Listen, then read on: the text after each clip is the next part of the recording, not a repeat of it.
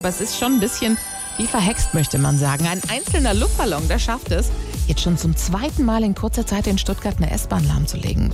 Also sollte es gegen diese Bedrohung in Anführungszeichen keine Lösung geben, kann man ja immer noch singen. Verehrte Fahrgäste, unser ungeplanter Halt hat folgende Ursache. 99 Luftballons, die stoppten alle zu Waggons. In der Oberleitung geht nichts mehr, da hilft nicht mal die Feuerwehr. Bringt den ganzen S-Bahn-Plan zu Fall.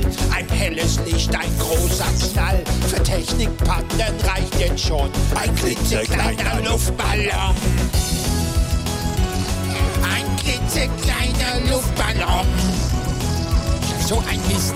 Ein klitzekleiner Luftballon.